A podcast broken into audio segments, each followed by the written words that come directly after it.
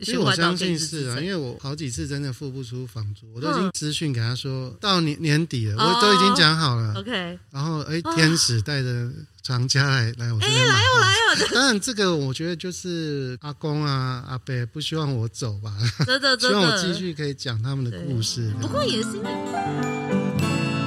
大家好，我是陶博馆的米博士，欢迎来到探索山阴的系列啦。我们这一次呢，终于有了新突破。我们呢，终于不再聊聊银阁了。那我们这一次呢，请到了来自三峡的庶民美术馆负责人吴冠德老师，我们欢迎吴老师。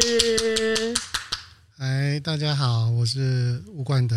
那我们简单介绍吴冠德老师。那老师本身呢是艺术家嘛，同时也是三峡老街第三代。那离开教职后呢，曾经赴法国追寻艺术之梦，走遍天涯后呢，决定回到熟悉又陌生的家乡，成立了庶民美术馆。那美术馆呢，位于三峡老街一百一十号，是由旧屋活化而成的艺术画作展览空间。除了展览老师本人的画作之外呢，同时也展示了他祖父曾经在巨云齿科看牙器具及看诊椅。然后是一个可以兼具工作室、艺术展演、庶民生活美学教育推广、社会公益文化价值传承的微型美术馆。哇哦，老师，就是这个庶民美术馆听起来很厉害耶，可以跟我们谈谈你跟三峡的关系吗？嗯，其实主要是我祖父在日治时期啊，在老街的九十二号开了一个巨云齿科，因为我我阿公叫做吴玉云，然后他字巨云，这样以前的人都呃名字都会有一个这样。然后他就用巨云啊，当做聚集的云朵对，然后啊作为他的诊所的招牌哈。据这些老一辈的回忆，是在三峡的第一间牙科哦，牙科啊，而且其实老街算是三峡一个比较市中心的概念了，就在那个时代啊。所以偶尔在回到那条街上，有时候会遇到一些当地的耆老啊，他们知道我是无齿科的后代啊，他们都叫我我 Kiko 啊，啊，他们都会露出他的那一颗牙齿给我看，说：“哎，假的，我这个喙齿哈，就是令阿公啊，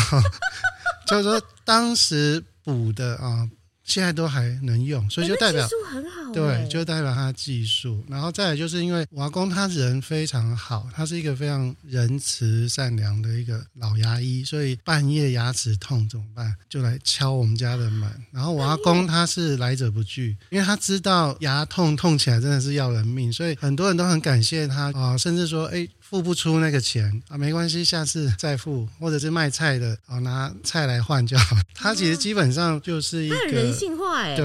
然后所以因为这样子，所以我阿公在那个时代可以想象说，在这条街上啊，很有名吧？他就是一个蛮德高望重的一个长者。啊、那我父亲这一辈十个兄弟姐妹。十个啊、哦，就是在那一个诊所后面的老街屋里面出生成长的。可是，在三峡老街没有什么就业机会，所以你想看十个兄弟姐妹啊，大家怎么可能都出去看店铺这样？对啊，所以就到台北啊什么去工作了。哦、那所以我姐姐她还曾经在那边长大，但是到我，我已经是在板桥出生成长了。对，所以以前就是回阿公家哈，回到那个老街，然后会觉得好像穿越到时光隧道一样，那个拱形的骑楼这样子一重一重这样慢慢走进去，然后然后都是红砖嘛，对不对？对，以前我阿公的那个诊所就是等于是我们的老家隔壁啊，左边是剃头店，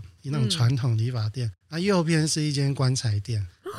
对，所以以前如果从那个派出所那一头啊，嗯，从祖师庙那一头过来的时候啊，都会经过那个棺材店，都要用跑的，因为很害怕。哦，因为以前看那个僵尸片，嗯，啊，然后那个棺材店的那些工人，他们午休的时候都故意睡在棺材里面，然后突然起来吓我们。他说你们怕，我就让你们更怕。对，所以我觉得这是很特别的回忆，因为你来到三峡，真的就会觉得是另外一个奇妙的空间，这样。因为三峡老街那个时候感觉就是生活物资什么各方面都可以在这条街被满足嘛，不然又有棺材店又有什么这样。而且以前老街一直延伸到现在菜市场那边，其实都还有类似这样的建筑，嗯、可是后来那边都改建了，所以生生活机能当然是绝对没问题，因为就连着菜市场啊。嗯 对。所以你那个时候回三峡去找你阿公的时候，那阿公家的回忆呢？就是我所谓回阿公家，但是实际上我跟我阿公的生命的交集其实很短，哦、就是。哦也可以说，我的印象之中，其实是几乎没有跟他有交集过。因为他在我一岁的时候，他就因为心肌梗塞，他是看诊看到一半，然后就倒卧在那个病患身上，可能过劳死了。现在讲话感觉是蛮累的。对，所以啊、呃，你看他一个小小诊所要养活这个十个，啊、那个诊所，呃，诊所的话，第一进大概也有。二十平吧，因为我们九十二号的店面是很宽的，就是现在的新龙宫啊，嗯，反正就后来还是被卖掉了，所以现在变成庙产。就现在新龙宫因为改建，他们就迁到中间来。你们可以看到那个店面非常宽，然后后面就很深，有三进，所以后面就是你们生活的地方。对，然后就是从前面到后面可能超过一百公尺因为有三进。所以以前前面电话响，然后从后面跑到前面，好像跑百米一样。真的是跑百米。是。所以我以前回去的时候，其实我阿公已经过世，但是我阿妈还在。啊。哦，然后当然老家，因为阿公过世之后，其实后继无人。因为没有人学医嘛，学牙医。其实他有把这些技术传授给我父亲，或者、哦、可是毕竟这种诊所其实还是要一个很厉害的老医师在坐镇，就客人都是因为相信你嘛。这个核心人物。对，然后后来也有相关法规的规定，因为早期日治时期他没有什么证照的观念。哦对，所以后来父亲这一辈的确没有人是真的有去念这个医学系，嗯、对，理解理解。是，解。所以所以后来回去变成说是一种情怀吧。然后、嗯、阿公的这些故事都是听那些姑姑啊，听爸爸这一辈叔叔阿伯他们在讲啊，所以我觉得这个也是很奇妙的一个经验，就是跟。祖父的那个情感居然是这样子，而且他还抱过我。当然我对他没有什么印象，因为我一岁他就过世。嗯，但是他留下来的，就是说那个感情的牵扯反而很深。还有比如说你走在路上，人家都还可以提到这个人这样子，就是他好像他的那个影响无所不在。嗯。对，然后因为以前三峡老街都是那种土埆厝，就是用土啊、米糠啊、稻草这样去搅拌，然后加红糖糯米。你说古老的一种建筑技法吗？对，这就是所谓三峡的山河图。以前我们老家就整间是这样盖的，所以那印象很深。就是后面因为年久失修就剥落了，就会露出那个土，然后土砖里面偶尔会爬出一只蜈蚣啊，或者一些 那个有点像是有机质这样子。它是一个天然的有机建材，所以我会觉得说，跟我们生活在这种。都市丛林里面，你回到三峡的老家，它居然是一个土盖成的房子。嗯，所以对我来讲，这个回忆是非常神奇，而且很超现实的。嗯，因为好像活在很现代的社会中，然后一回到老家，呃，怎么有点有点。淳朴，然后怎么有点古色古香，然后早期的那个古法的建筑方式，就是都可以感受得到这样子。所以我其实真正跟这个老家、跟这条街有真实的情感连接，反而是在我高一的时候。那时候我爸爸跟我妈妈哦拿了一笔钱去整修这个老家，然后、嗯、那个时候还没有卖掉，是不是？还没卖掉.就是因为它荒废很久，甚至是后面都垮掉，然后里面的一些。东西都被偷走，就像废墟，对，它废墟的状态好一段时间，然后邻居都有跟我们讲说，我们里面很多东西被偷走，所以我们抢救了很多我阿公的药柜啊一些东西，然后后来我阿嬷后来是搬到板桥来照顾，然后他就会一直常在念说啊，周楚啊，爱登去经历啊，那、嗯、所以你高一的时候，你们家人才对，因为我我阿嬷过世之后，我爸爸妈妈他们就去弄，弄了四五个月吧，然后重新这样一砖一瓦把它弄起来，然后他就在前面哦，用巨云齿科的那个巨云，嗯、然后开了一个巨云艺术坊，这个等于是庶民美术馆的前身啊。哦然后那个时候，因为我才高中生而已嘛，那我爸爸他就是喜欢一些古董。古董店。我想问说，为什么你爸爸会想说是艺术工坊？对，然后后面第二进啊，他就挂一些我高中的作品。那时候还不算一个展览，就是哎，如果有人有兴趣就看一看。然后，所以你高中的时候就开始画画了吗？对对，我从很小就就立志要当画家。哦，从小哦。对。OK，所以你高中的时候是念什么？是念？我是念美术班，国中就念美术班了。哇，一路念上来，嗯、哦，难怪你爸爸决定要挂你的画。对，就是老王卖瓜这样子。对，很棒很棒。前面放他的古董，接下来是放你的画，然后第三季。后面，因为其实我阿伯，就是我大伯父，他也是画家，叫吴耀宗。但是因为他是在白色恐怖时代做了政治冤狱七年，然后后来出狱之后英年早逝啊，就是四十九岁就过世。所以其实我是受到他很大的影响，因为他出狱有一段时间就住在我们板桥家里。所以，我是因为看着他画画，然后因为他有画一些当时台湾乡土文学的一些书风，嗯，因为他跟陈映真啊、钟肇政啊这些文学界的朋友都很密切啊。当时他们也是因为读书会才被抓的，嗯哼哼，读了一些那种马列思想，对，你知道太多了。所以我其实也是受到他的影响，走上艺术这条不归路啊。那你那个时候对他的想法是什么？其实我出生成长那个时候还没有解严哦，所以那个时候试图想要问，但是对，其实父母不太敢讲，但是他很清楚地告诉我们，阿伯并没有犯罪，他并没有做错事，只是他看了不应该看的书。以后就在说漫画少看。然后我们的想象当然就是会觉得到底什么书不能看？嗯，对对，我懂。对，但是也是因为这样，我从小我们家就有一个书房啊，里面有很多禁书，所以其实我也从小看了不少。哦，因为个书库。对，因为我爸爸他很崇拜他这个哥哥，所以后来他出狱之后，他也很有义气，就说啊。不然来我们家住好，因为其实我其他姑姑们很多是当老师，嗯，小学啊、中学老师，他们公教人员，你家里有一个叛乱分子，开什么玩笑？那个光是当时我大伯被逮捕的时候，嗯、警备总部是浩浩荡荡跟宪兵来到我们老街，然后把整个我们诊所封起来，然后里面所有他的东西全部搜查，所以左右邻居都看到啊，就是说，哇，这个巨云齿科，这个 OK 科。居然家里的长子是一个叛乱分子，对，所以其实我阿公的诊所也是从那个时候开始，很多人不敢来，因为怕看个牙齿就。所以我觉得这个都是有息息相关，就是整个三峡老街这个老地方，它有我们一代一代的故事在里面，然后它其实对我也是有很深的影响，也是导致说后来我继承我大伯的画笔，成为一个艺术家。那我觉得有那个责任，想要回到自己的根源，然后去继续讲这些故事。嗯，对，理解。那因为你后来受到你这个大伯影响，然后你也持续画，那你后来决定要怎么去深造？确实，你国中、高中都念美术班，那大学呢？我大学是念高雄师大的美术系。哦，所以这是为什么你后来变老师，是不是？对，因为当然就是自己对艺术教育也有一些理想啊。嗯，当然最想当的还是艺术家。对，那当然这个也有一部分是现实因素。嗯，后来研究所就回到台北念那个台湾师大的研究所。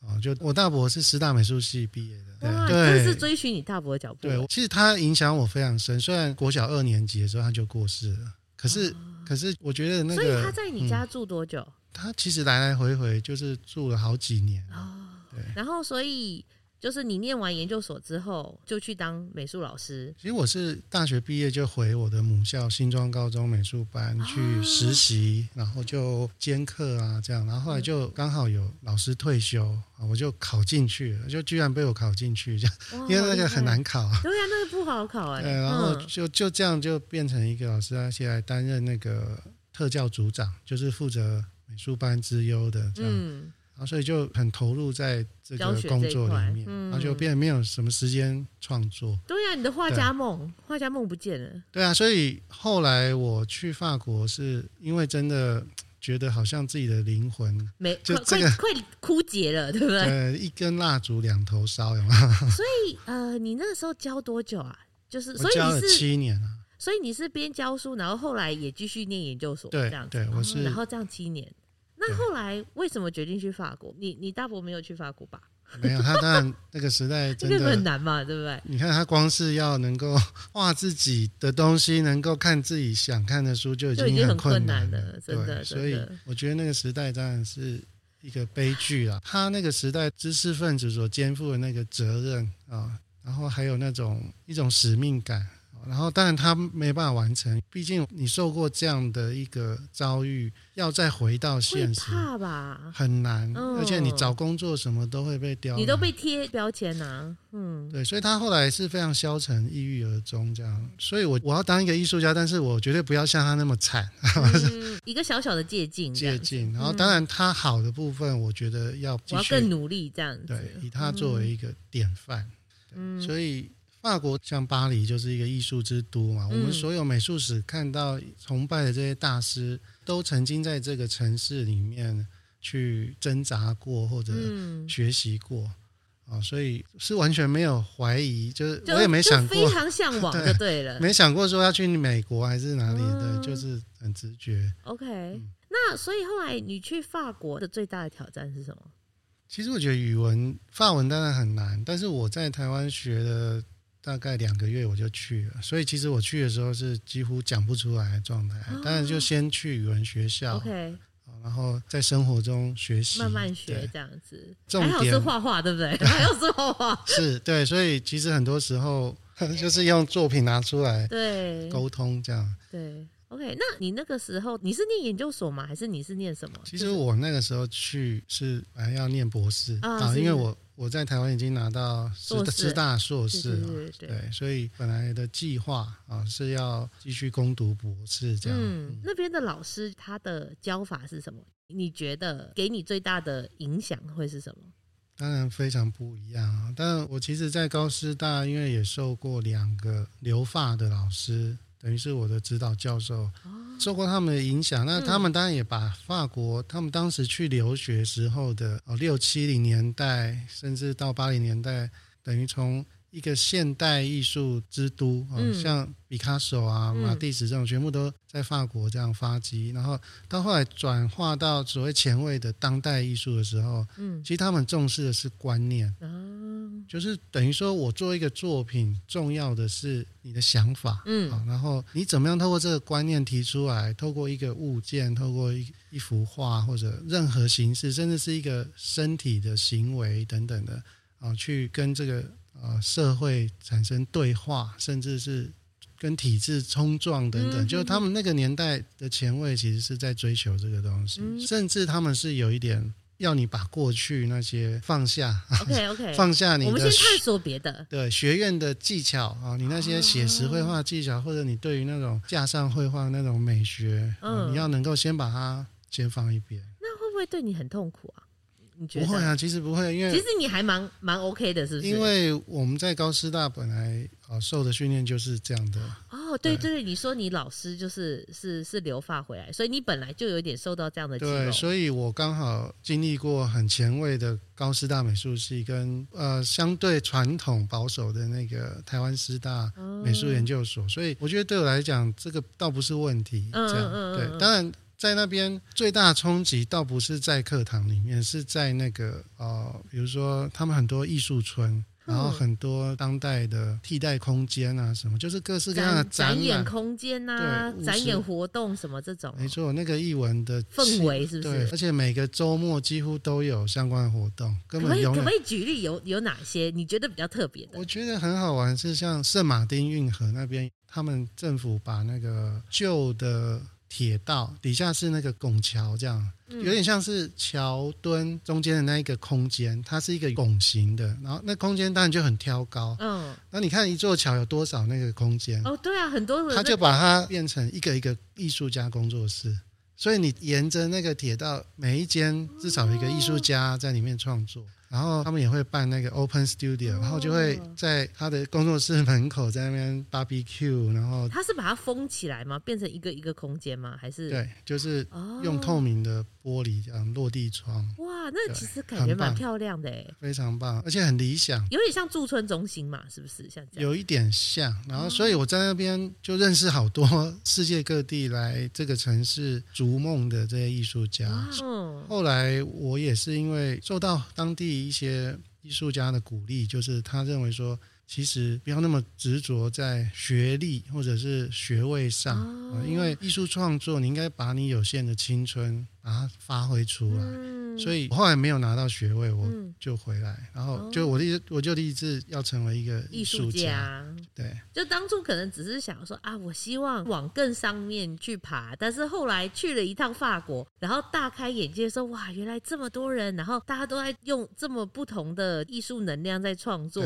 好像创作才是重点嘛，对不对？而且你跟他们交谈，你发现，嗯，你的发文其实 也不用到多好吗？对，就是他们的发文其实比我还差，啊、真的假的？对，可是他却在这里活了好几年，而且他们有的很穷的艺术家，一天靠一根那个 baguette，就是那个长棍面包啊，发棍，哼，那个长棍面包，政府有规定说你不能涨价啊，因为他要确保你在这个国家最少你有一欧元，你就可以买。跟这个就一天你不会饿死，你地上能够捡到一块钱，或者跟人家要一块钱，你就不会死。就是说，他们是一种很社会主义的这种，就是他们很照顾这些底层的，所以就是你会看到说，哇，你看他那么苦，然后但是他还是很坚持哦，想要来这个城市发展自己的创作，找寻找机会。然后我们亚洲的这种学生却一直想要走一条所谓的康庄大道，这样、嗯、就是啊，去修了学位，然后拿到我要做最成功、最保守的路线，对，然后回国啊，到大学任教中，嗯、就是我们好像有一个既定的路是被我们的前辈规范出来的。嗯、可是其实艺术并不是这么一回事。嗯，还有什么特殊觉得很有趣的现象？其实我我所锁定的学校是普罗旺斯第一大学的造型艺术。嗯，哦，那现在那个学校已经被马赛大学合并，但是其实我向往是普罗旺斯那种南法阳光。以前我们在比如说在塞上啊，在第画里面可以看得到。对，就是你会很好奇他画里面的那种色彩，还有饱满的那种原始的生命力。嗯，是不是跟这个传说中的普罗旺斯有关系啊？都瞻仰已久这样。对对对，所以我就追寻塞尚的脚步，嗯、我就到他的故乡，就是艾克斯普罗旺斯。哦，等于我最后是在那边也住了很长一段时间。然后，哦、真的哦。然后，其实，在那边其实认识了几个非常热情的南法的艺术家，非常照顾我，就每个周末都邀请我们去他家。呃，有点像我们的。妈妈那种年纪啊，然后就是很热情，就是阿姨，然后说：“哎，你来我家吃饭哦。”他他因为他来看过我工作室，我工作室在一个山坡上面，然后就是很简陋这样。然后我当时去的时候是我老婆跟小孩一起去，然后我女儿那当时不到一岁，所以我们三个窝在那个小小的空间，就是有时候要认真创作的时候，我老婆就要把把我女儿先带带带出去啊。带出去公园，创造一点空间，谢谢。然后，哎、欸，过了中午再回来，至少我有可以专注一段时间，这样、哦、理解理解。然后他就感受到说，哇，你从台湾来这边，然后他也知道说，我们不是因为家里有钱来这边留学，是真的很刻苦，嗯、所以他就每个周末他自己开着车来载我们去他家，然后，哦、然后他有一本那个罗旺斯祖传食谱，他就翻，他就说，哎、欸，我们今天吃这个，来来吃这个啊，然后就一起去采买哦。然后一起也教我太太怎么做这个东西，然后他会邀一些他的艺术家朋友、收藏家朋友。其实我知道他是想帮助我，就是让我认识，然后让我可以拓展。那你的画可以让更多人知道，甚至他还推荐他自己的收藏家来买我的画，然后所以很很感谢。我觉得就是。在巴黎的时候，其实当然遇到很多很冷酷的因为都市嘛，对不对？对，他们要防，对。那但是南法哇，真的像天使一样，就是像天堂一样，哦、遇到的所有人都非常好。对。所以那个时候，老师你在南法这边创作也是靠边卖画呢，还是你还在进修当中？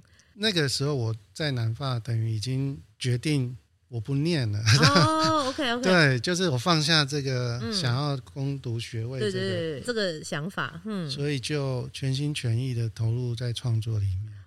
哇，对好棒哦！然后我搬去南法之后，又看到向往的画家曾经住的地方，然后这个环境这种，然后再加上你也遇到其他艺术家，也是跟你一样，然后也很想帮助你这样子。对，真的是很感人哎，就是缘分，真的是。所以我后来回来之后，我几乎每一年都会回去，回去看看这几个真的很帮助我的老老朋友，然后顺便带家人去欧洲走一走。对，这这一定要的啦，嗯、因为那段时间实在是太怀念了。我觉得是虽然辛苦，可是它反而会让你记忆特别鲜明，然后那个感受特别深刻。那老师，你后来怎么决定要搬回台湾的？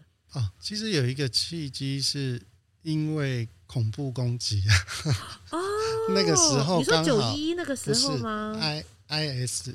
那个时候、oh,，ISIS 的时候是不是？对，那个时候刚好是他们到处在肆虐嘛。对，还有那个什么，在巴黎地铁放炸弹啊，没错，就是各种。就那个时候，在法国，每天早上报纸一翻开，都是法国政府又抓到了谁，他们预防了。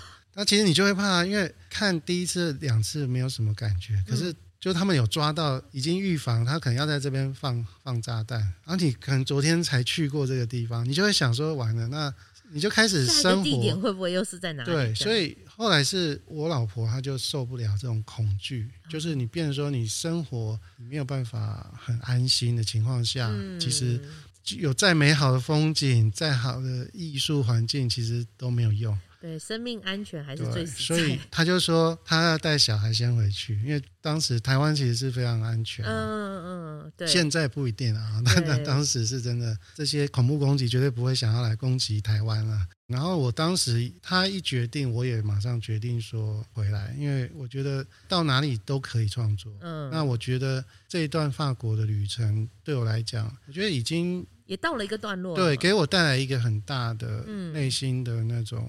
力量，然后在那边，因为也看了很多，他们把老房子哦，那种几百年的老屋改成那种哦小型的博物馆等等，就是当时我也促使了我一个想法，想要回来老家，就是三峡老街这边找一个呃跟我阿公的房子类似的哦，也当时就有这样的念头在萌生，会觉得是一个使命感，因为其实台湾很多的老街屋其实。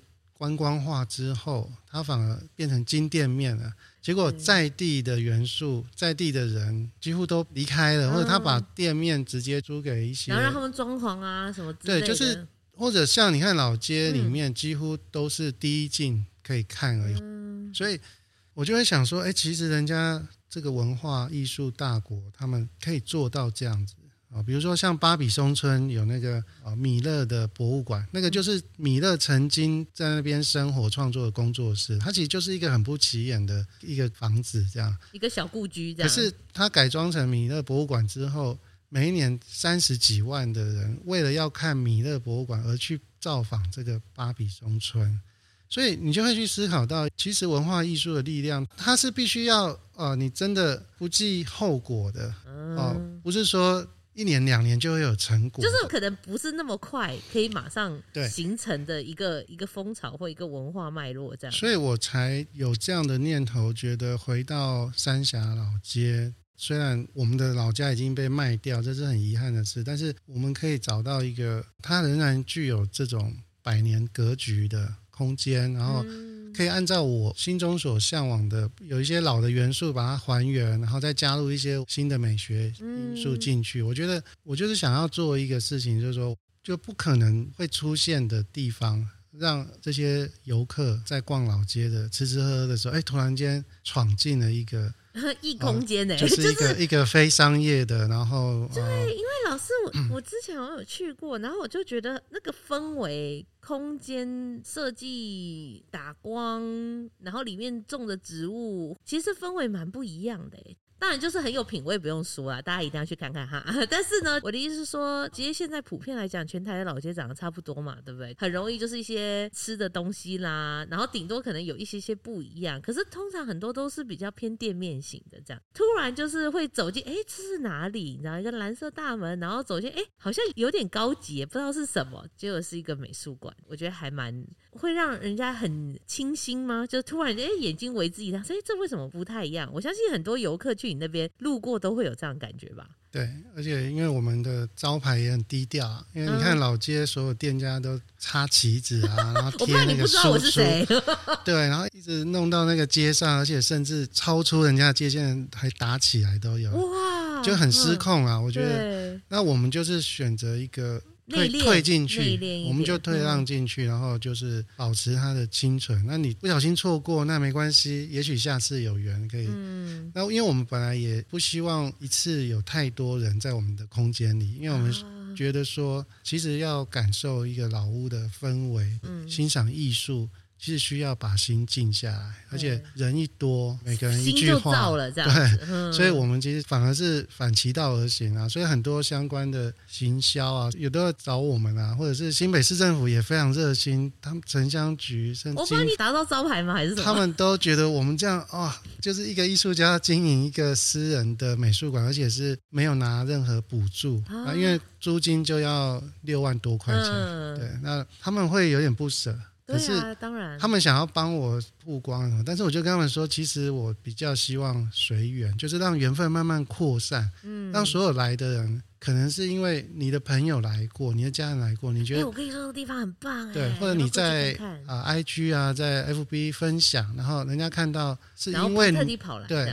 那我觉得这样子的感觉会比我们透过一个行销的手段把人强制拉进来的感觉，然后来来可能会很失望啦，可能会很失望，不会期待过高。我可以我可以印证他没有没有任何值得失望的地方，这样。我觉得每个人要的不不同，所以我们也尽力去做。嗯，因为你在完成一个使命嘛，一个理想，所以你会觉得说。一，你不是纯然为了观光这件事情，而是说我希望它是更具有这个文化的底蕴啊，有更好的品质啊。对。那老师，你那个时候刚回来要重整，想要弄这个庶民美术馆的挑战是什么？你要怎么重新打入一个新的社会？接下来你又怎么决定要弄这个美术馆的？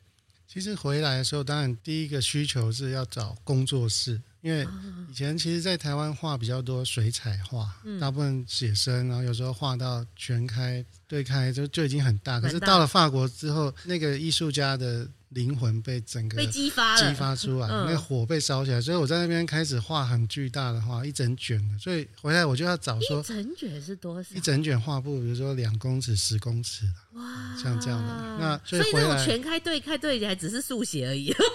我觉得就是。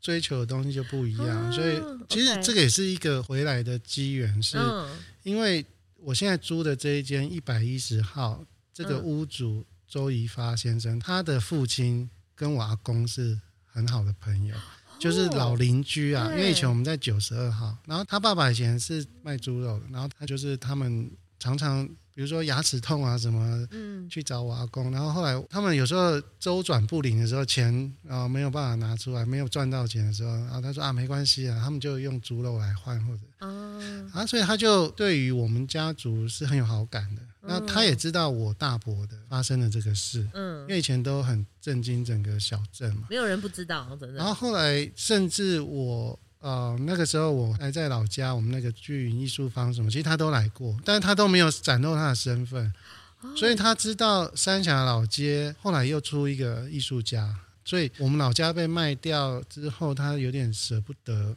舍不得我离开啊，所以他主动联络我，嗯、他就说：“哎，你要不要来看看我的房子？”就是他当时第一进是已经租给人家，嗯，他就后面他说可以当工作室这样，然后。我就去看，哎、欸，那个格局的确蛮特别。它有，因为只是工作室，所以 OK。对，就是它有哦、呃，阁楼有露台，有什么，其实是蛮理想，而且可以从后面出入。哦、所以其实是这样子，我当时是租了它后面，然后而且他还很好心的，就是说他知道可能我没有那么多钱付房租，他就说可以有一部分用画来抵。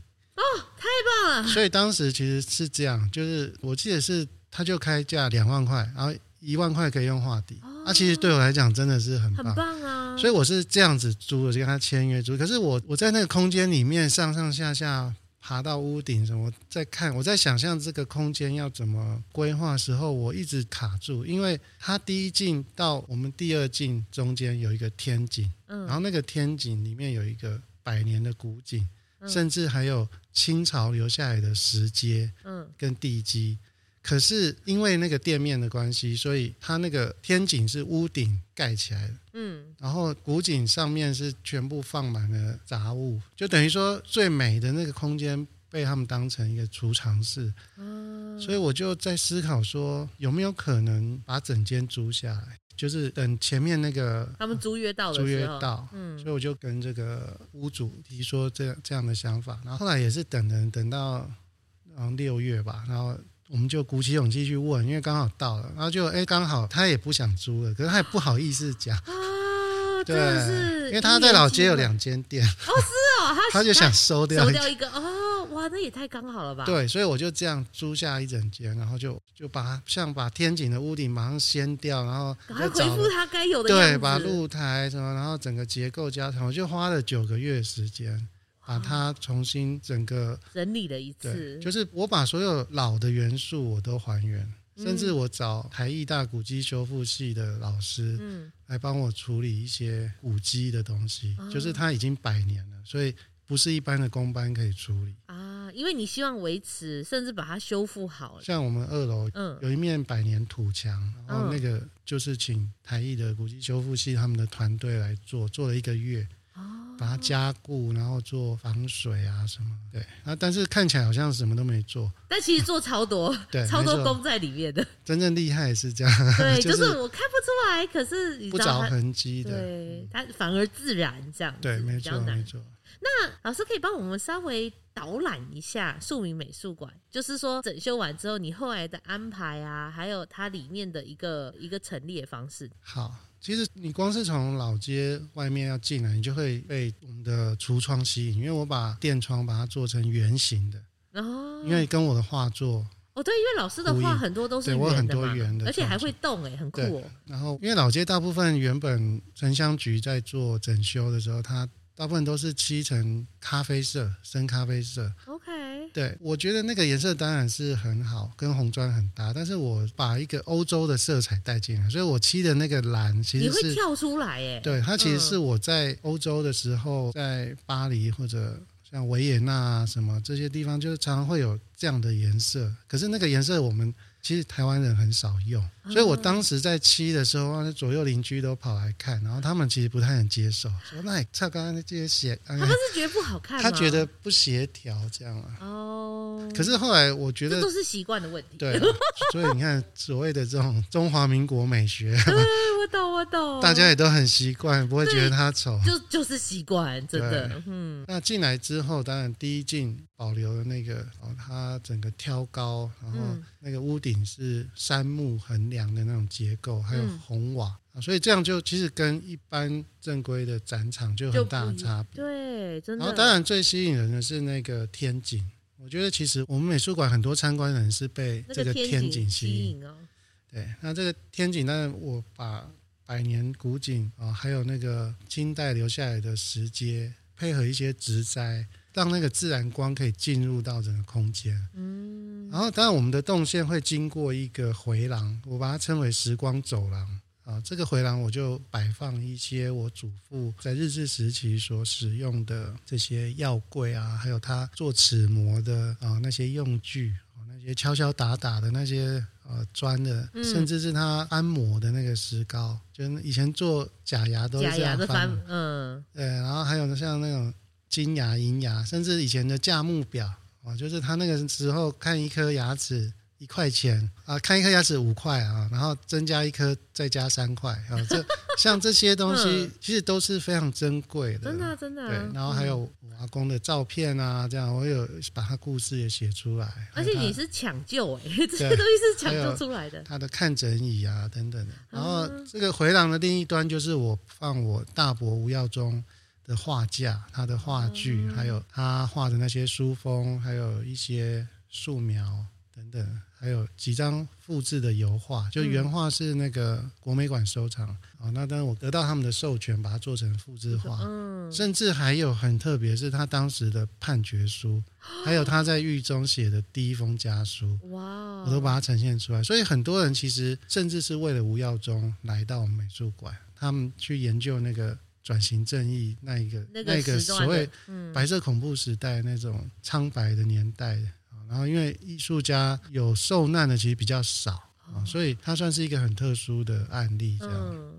然后当然再进去就是最多往美拍照的地方，我我称为主展厅啊，嗯、就是因为我那个天花板我是用法国巴黎橘园美术馆，它展示莫内巨幅荷花池的那个展厅，嗯，它所使用的材料，它是一种呃可以呃让光线自然散射的一种天幕啊，称为光膜啊。然后但是因为橘园美术馆它上面是真的自然光。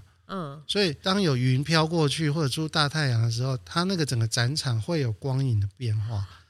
它它是为了呼应印象派，对印象派莫内的他所一一生追求的那个光影光线。嗯，然后我那时候在法国的时候，其实有时候遇到一些挫折啊，或者是觉得自己很苦闷的时候，我就会去橘园美术馆，去莫内的那个展厅，去里面沉思，然后看着他的那个。荷花，然后在那个天幕底下，觉得被疗愈。嗯，所以我就突发奇想说，我如果把这样的一个光的疗愈带进来，这样的老街屋里面，会是什么样？所以、哦、很不一样的风景。所以我那一块光膜是从法国进口的，嗯、我找到了橘园美术馆那个厂商。哇！就有点疯狂啊，但是我是我是把它当成一个艺术创作，所以走进那个空间就好像走进了光里面。确实，那个、嗯、那个展厅特别亮，而且它会变化。如果你有耐心的话，对，六分钟一个循环，是从清晨、中午到黄昏的色温，它会有一个循环的变化。但是像它这个没有办法完全受到自然光的影响，是不是？它上面是真的是自然光，但是因为。我们那个，我上面其实是屋顶，而且还有二楼，哦、所以我里面是用 LED 灯去模拟模拟那个自然光，对，理解理解。对，所以算是一个比较惊奇的点啊，因为我觉得老街就是一个很琳琅满目的，对，哦，视觉上其实是很多元复杂的一个空间，嗯，但是你走进那个空间，你会觉得感受到那个纯粹，那个天幕它就是一个很饱满、很纯粹的白。然后你抬头看到那个白，其实就会让你的精神沉淀下来。嗯、所以其实很多人分享这样的经验，甚至在那个展厅，甚至还有人落泪啊！哦，哇！对，当然我里面也展示我一些巨幅的画作啊，有蛮巨幅的。嗯，对。再来就是到后花园啊，后花园种了很多很美的植物。嗯，然后到了二楼哦，我们要二楼要脱鞋子。嗯。啊，因为我想要营造一个进入到室内的感觉，对，一种好像艺术家的工作室，或者进入到他家里，脱鞋子是一个仪式，仪式，对，而且人一脱掉鞋子之后，就整个人就会放松，嗯，对，没有在外的感觉，对，而且也会变得很安静。就你自然会慢下来，嗯，所以上面我们是把它布置的比较有生活感，然后前后各有一个露台，嗯哼，那其实我觉得露台也是这种老房子的格局里面很重要的一种形式，哦，它是让自然光线可以再进入到空间里面，然后空气可以对流，一个很重要的这样的设计，嗯，对，然后我露台我把它延伸一倍啊，就是可以让人家走进看到那个老街的屋瓦。好像那种飞檐走壁的场景，延伸出去，让人家可以更出去一点，去看到外面三峡的那个各种屋瓦造型啊，屋顶，对对对，然后也可以看到对接的山墙，这样很多人来觉得说，哇，这个是一个老街的秘境，就是说二楼那个露台，因为原本都在底下走啊，人挤人，但你现在上来隔绝那些人，然后所有人都在底下，你看不到。就突然间感受到，好像回到了那个时代，生活在里面的人的感受。哦，对，对，就像那个二楼空间，本来就是屋主的爸爸妈妈，就一对老夫妻住在这个上面。嗯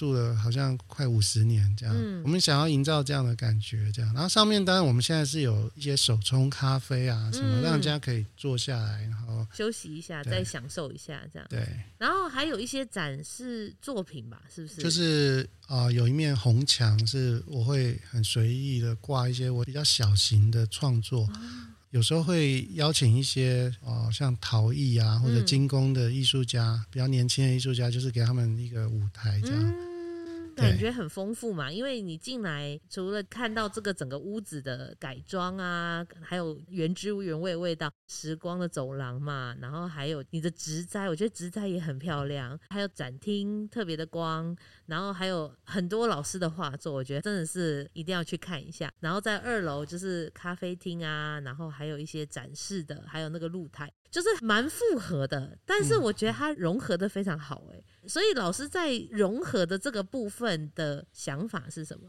其实我我甚至会用剧场的概念来形容、哦，就其实大家走进来会感受到每一个空间我营造的灯光的氛围，还有它的多跟少、有跟无、动静，就这个东西，我觉得因为你人。是活的，人在移动，那空间当然它是不动的。嗯，但随着你的脚步移动，一步一景。嗯，然后你随着你的脚步移动的过程，它会移步换景这样，而且因为它很迂回。就是老房子的特色就是它不会说像现在这种很开放式，对，一进去就啪，就对，它就是这样很迂回这样，所以高高低低的，所以像很多长者来啊什么，其实真的是会要小心一点，很多阶梯，对，还有有些转弯比较窄一点或什么，而且是老街，像我们双号这一边，因为后面是圆山，所以所有的空间都是越里面越高，哦，就步步高升这样，OK，啊，对面那那一排的是越里面越低。就造成说，它那个空间的丰富性是很足够，所以我当时在设计的时候，我就尽量哦去发挥这一点，因为空间不大，嗯，我们就想办法让人家可以待久一点。对，那你就是在动线安排上，我让他不要那么直接就走到底，哦，让他可以把它绕完，对，就是稍微迂回一点。嗯，OK，那你觉得经营庶民美术馆，你觉得最困难的地方在哪？其实它跟你身为画家。非常不一样哎，这个调试上你有做出什么改变吗？其实这个馆是我跟我母亲还有我太太三个人，就是其实我们这个馆的馆员就是我们三个人，三个，所以我们有馆长、哦、展览组长、典藏组怎么组，其实都是我们轮流的。呃，是。真的是这样。那我之前也有聘一个艺术总监，就在疫情之前，我有推一些公益的计划。嗯，那那个我自己就做不来，所以那个时候要再找外面的人。对，我就找一个我以前的学生，然后他就担任一个艺术总监，然后还有再另外聘一个。但是后来因为疫情，这个计划也就差不多结束，嗯，就是后来回归到我们自己，就等我们等于是一家人嘛，然后就减少很多人事的成本。当然，当然。那当然，最大困难还是付不出那个租金，嗯，水电费。那我们其实就真的，真的就会没办法说，哎，我去借钱来经营这个，因为我的原则就是说。这是一个理想，但是我绝对不会把我的家庭赔进去。对，整个压在上面。而且更何况是说，这个馆其实等于是我们一家人在经营的。嗯，呃，所以我们其实从开馆到现在，二零一六年到现在，其实没有一个月的营收是可以赚钱的。其实到现在都还是亏钱，甚至还是亏很多，就是还要再另外贴这样子。我其实都是都是我完全贴，就是哎，你完全是理想主义者哎。所以我我算是艺术家里面比较幸运，就是我的作品是有机会被收藏，然后也有国外的画廊代理，所以对我来讲，我等于是展览卖画的钱啊，我有一半，我就因为其实我不知道大家知不知道这个业界的规则是。画廊卖画，他是先抽一半，嗯、就是画廊会拿一半，所以我们拿的那一半里面，我再把它分一半，一半，嗯，一半我就是用来当做营运的基金，另一半拿来生活，啊，所以是这样，理解理解。所以我常常跟他讲，我遇到一些朋友啊，跟我讲说啊，你那个庶民美术馆很棒啊，我找时间去。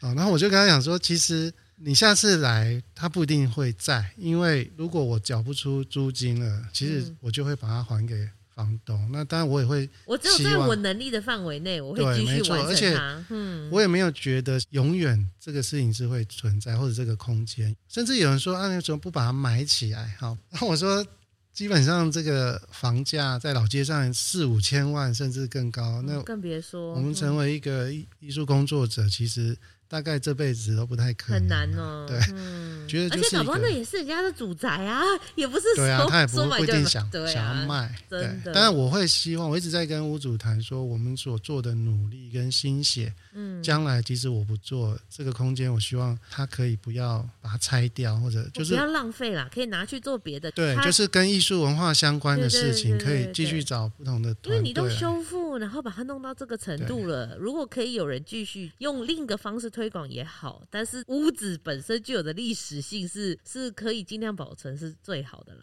对，哇，吴老师真是大爱，这要能这样一直撑下去，也真的是不容易，哎，真是辛苦。那就是树民美术馆这几年下来也观察到三峡一些变化啊。那你觉得三峡未来的发展，你觉得有哪边可以再加强，或者说你觉得是可以鼓励大家在商店啊，或者在规划上可以更好一点，或者说有什么想法吗？其实我一直很希望。就是比如说，我们举三峡老街为例哈，嗯、其实我偶尔在街上也会遇到已经到第四代、第五代，甚至还有第六代的哦，那种可能就是真的清朝的时候就家族就在这边。其实我发现，呃，其实有一些年轻人开始有心，甚至他来看了我们的空间，跟我谈了之后，也燃起了他一个火，一把火，想要回来把自己的家。整理整理，不，比如说他前面是卖面，嗯，可是他他一一样有那个祖传下来的一个老柜子或者什么都还在哦，可是因为前面是店面，所以后面只好堆，就是都被压住了。那其实他们很多空间完全不输我们一百一十号，而且因为老街是头的地方，它是越深的，后面会比较浅，前面大概都有到第三进，我们到后面只有两进。所以，甚至那种三进中间原本有两个天井的，就像以前我们老家就是有两个。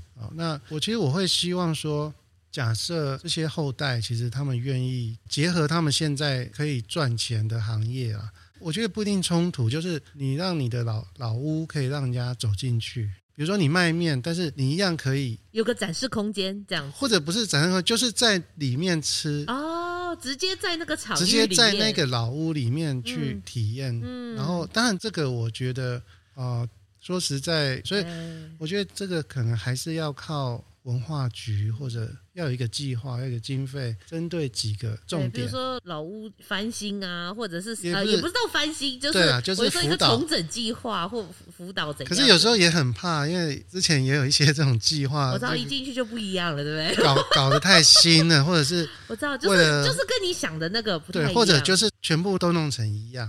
哦，我知道，就招牌都弄一样，或者什么都一样。对，我觉得这个还是需要时间，而且不要那么短视，因为我觉得四年换一个市长，换一批团队，有时候产生的问题就是大家想的不是那个十年、二十年的计划。对，他现在他可能想说，我现在做这个，就到时候都变成别人的政绩。其实我觉得，如果大家愿意放下这样的，因为我觉得文化事业艺术是要延续的了，对，它一定是。时间要放远，要放远一点，就是它就是一个要一直跑的计划，它才会做得好。我认为，如果老街有多几间像我们这样的，当然不一定是美术馆，不一定是艺术馆，就是说这种在地的故事可以在里面继续讲，然后那个老屋可以让人家走进去待在里面。如果只要大概三五间，那一定会很不一样，会变成一个国际级的。我相信。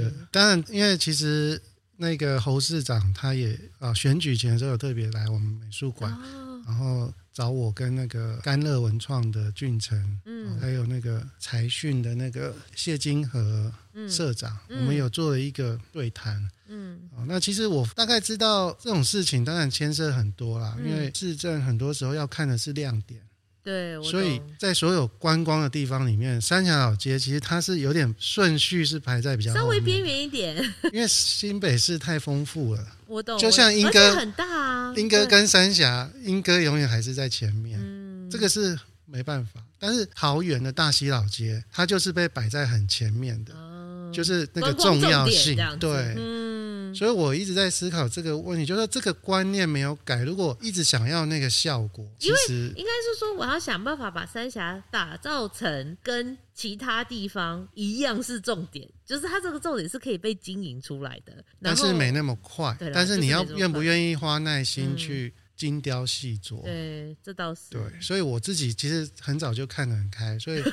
很多人问我说：“哎，为什么不拿补助？”其实很多时候，甚至是这些长官自己跟我加来，自己给我说：“哎，你就投嘛，你你投这个，你申请这个，对，一定可以的。”嗯，他当然不能保证一定过了，但是他是说我们一定很有机会，因为他觉得我们做的很好。但是我就跟他说：“嗯，因为我是艺术家，其实我我还是。”觉得自由比较重要，重要，而且我去拿经费，难免你就是要按照那个去做，而且有时候长官的要求不一定是对的，因为他可能不一定有这个专业，对，他可能不理解，对，所以就会在那个冲突底下，我们因为有拿人家的钱。你也不好意思说一意孤行这样，我懂我懂。对，所以我后来就觉得没关系，我用自己的钱来做。我有能力，那我就先这样子做。反正没钱就自己的作品挂一挂好，然后 很低调的让它存在啊。如果有稍微比较有经费，我来办一些活动，嗯、一些。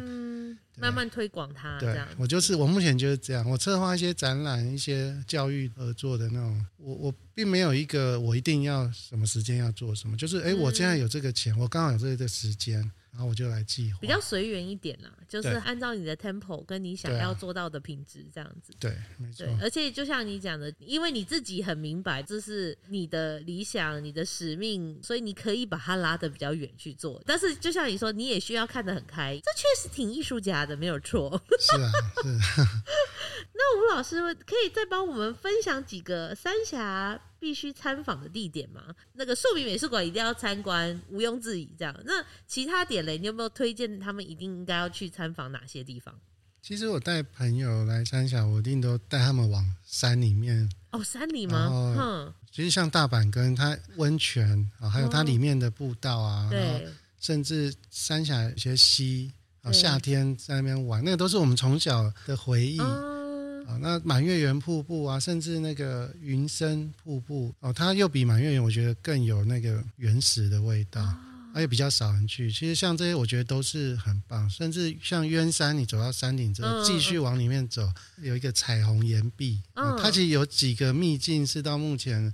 还没有大众化，而且太多人去，就是原始的感觉，其实是呃很很特别。嗯、我觉得我三峡我喜欢这样走，那当然也都一定会带他们去甘乐，或者是去那个河西那边看，因为我觉得甘乐那边是要看什么？我没有去过甘乐文创，你没有去过？没有去过，对不起，I'm so sorry。甘乐文创下次找你来访谈了。哇，那甘乐其实是我觉得是三峡非常。令人感动敬佩的哦，真的吗？你们下次真的可以，哦、因为因为讲一下啦，因为其实甘乐那个执行长俊成，他已经得过什么十大杰出青年啊，哦、什么总统召见那些，对，他就说他把地方创生，把呃三峡三峡，因为其实呃人口结构关系，其实有蛮多那种中辍生，嗯、或者是。啊，父母其实真的管不到小朋友的，嗯，就会造成一些问题啊，吸毒啊什么。像我我爸爸以前在青少年的时候也曾经这样到处打架什么，就三峡就是一个三家出楼模。其实有很多这样的，已经一代又一代。嗯，那他就是把这些中辍生，这些需要照顾的啊，运用一些他的资源啊，辅导他们课业，然后甚至让他们可以在里面工作。就是慢慢能够把他们拉回正轨，比如说和其聚落他们卖的那些豆类的产品，嗯、有很多其实是这些学生中辍生他们做的，然后就哎、欸，他也有得到一个成就感，也有也有钱可以赚，有帮助到对，然后他们做的东西也很重视那种品质，嗯、所以就是一个善的循环。然后我觉得回到一种文创的根本，当然他们初期也非常辛苦，嗯，可是后来 run 起来，就是他们商业这一块。也可以赚到钱，然后赚的钱了再回到他们的还要做的计划，对，就是回到公益上面。然后他们和其聚落是把那个爱林医院，就是三峡的一个老医院，把它变成一个很有特色的空间，就是里面有卖豆类的豆浆啊，豆类的一些很有创意的食物，然后一间一间的整间变成艺术家工作室。哦，他但他们锁定的是比较偏工艺的哦比如说啊、呃，木雕师傅、皮革的啊、这种精工的，的对，嗯、所以将来一定会有很多合作而且他们规划的那个、嗯、那个路线，他们甚至有导游带着你去走，去参访三峡在地的职人哦，那个老的打铁工，就说那个。哦、他，们去要帮在地，就是、这个、对他们去找到了这些，然后这些老行业还在的，然后变成一个路线哦，甚至把他们的东西带来他们甘乐去展啊什么。其实我们常常会合作啦，哦、因为 okay, okay 因为我觉得他们更有一个企业的头脑去经营，但我是一个艺术家，其实我不太会经营啊，所以我是用。一个比较创创作的角度 角度去做这件事情，对，嗯、所以哦，刚好是一个团队，一个企业，他们非常棒的团队，很厉害，不愧是杰出青年，嗯，很佩服。所以我觉得就刚好，哎，三峡，我们常常会有一些机会一起，就是说，嗯，刚好是两个不同的极端啊，嗯，极端，但是都是做类似的事情，但是就很有理想，嗯，很有理想性，所以很推荐，对，就是。甘乐文创跟那个和习聚落，和习聚落又是什么？不好意思，可以再帮我就是 科普一下。甘乐文创把那个爱林医院，而且它是在我们老街的巷子进去，就派出所旁边那条巷子进去。就爱林医院几乎是大概八十年前、九十年前，就是那个时候，它算是一个很重要的一个医院。其实我们现在看是比较像诊所啦，但它各个科都有，所以它真的照顾到很多。老三峡的那些居民，然后当然后来种种原因，医院在那个空间里面也没办法继续，所以所以才后来才转换。对，甘甘乐他们就把它变成一个叫做和其聚落，然后把它变成是一个复合式的，里面结合工艺家的工作室，就是培养这些学生在里面。做一些产品，所以才叫聚落这样子。对对对，其实那个里面当然很多东西，因为我觉得这个是一个很大的题目啊，所以我也不敢替他们讲什么。我知道，我知道，就就你一个外人看来，是，它就是一个很棒的聚落这样子。对，OK，哇哦，所以老师帮我们介绍的就是自然景观嘛，然后还有一些甘乐文创特地做的一些事情。如果你有来三峡，就是特别可以来逛逛的地方。就我很推荐他们带他们的那个、呃、他们的那个路线，对。啊，就一定要去参与啊！当然，三峡当然不能错过李梅树纪念馆啊！啊，对对对，还有因为我们太熟，所以居然把它 绝对不能错过。嗯，对，因为他啊，李梅树老师当然真的是我们三峡的核心人物，台湾的宝。嗯，对，而且他们每一届办的梅树月，梅树月他们都会策划非常棒的展览。我觉得几乎没有这种私人的美术馆，嗯，可以做到这么这么好。我觉得它当然所产生的效益当然没有很大，是因为它本身的空间是在那个一个大楼的一楼。对对对。然后，可它有点像走进社区，就你要特别去。对，我上次进去说，哎，你要不要去问一下警卫，我们这样走进来就对吗？对，所以变成说，会有时候会觉得有点可惜。他们办很棒的展，可是很多时候你没有特定的管道得到讯息。你不会经过，对对，或者是你路过，你根本不知道，因为那个区域有点像是在大马路再转进去一点点这样，要特别慕名而来，稍微要特别找一下，所以因为要预约，因为他们经营的等于说李梅树老师的三个儿子，那他们也都已经年纪很大了，都已经是退休的年纪，然后对。于自己的长辈这样的付出，所以令人敬佩。对，但是有听说他们有一个新的计划，跟北大合作。啊，当然这个还在，目前还在一个有一个新的计划就对了。对，我觉得我很期待。哦，李梅树纪念馆如果真的变成一个一个美术馆，有规模的的单位的话，在台北大学那个地方，然后又捷运，然后又连到新北市立美术馆、陶博馆。啊，当然有时间再来我们树民美树民 美术馆，我觉得那是一个非常棒的、很有深度的。嗯，然后交通就是又连在一起，这样。对，所以我我是很期待这些慢慢成型，就是希望我还能够撑到那个时候啦。麻麻烦大家一定要来拜访一下树比美术馆，好吗？然后我们也要祝，就是吴老师的画作就是大卖，一直卖，一直卖。搞不好因为就是一直经营这件事情，你知道这个善的循环。因为我相信是啊，因为我我好几次真的付不出房租，我都已经都已经私讯给他说到年年底了，我都已经讲好了。OK，然后哎就有机会，就天使带着长家来来我这边买。哎，来哦来哦。对，就是当然，这个我觉得就是阿公啊、阿伯不希望我走吧，真的，希望我继续可以讲他们的故事。不过也是因为你真的有用心经营啊，才会有办法一直往前跑。我相信是这样。OK，那如果对我们庶民美术馆有兴趣的朋友们，可以脸书还是 IG？脸书粉丝页庶民美术馆，庶民美术馆就可以，就是呃一般的民众的意思，庶民嘛，对不对？对对对。庶民美术馆这样子，所以如果有兴趣的话呢，就上脸书啊、IG，就是查，你也可以看到很多网美拍照哦。然后我们一二三是休馆的哦。你说周一、周二、周三，现在不是在推周休三日有吗？对对对对对，我们其实已经是先驱了。你们先驱，很棒。没有啦，因为真的忙不过来。我相信啊，我相信。所以大部分时间还是要用在创作。对。但是就是四五六日才开，然后一二三是是休馆的，所以千万不要跑错了。就是假日去一定有开，然后如果不想要跟假日人挤人呢，就是周四周五去也 OK 这样子。OK，那我们今天就非常感谢我们吴冠德吴老师来我们探索三义的单元来分享，就是他的小时候啦，他怎么接触艺术啦，他宝贵的家人呐、然后怎么建立的这个庶民美术馆，然后还有种种挑战嘛，然后还有三峡的发展这样子，让我们更了解三峡目前的状况这样子。那如果喜欢我们节目的朋友，记得就是拜托分享、追踪、留言。最好五星留言，谢谢，我们很需要。那我们探索三一就下一期见喽，拜拜，拜拜，谢谢。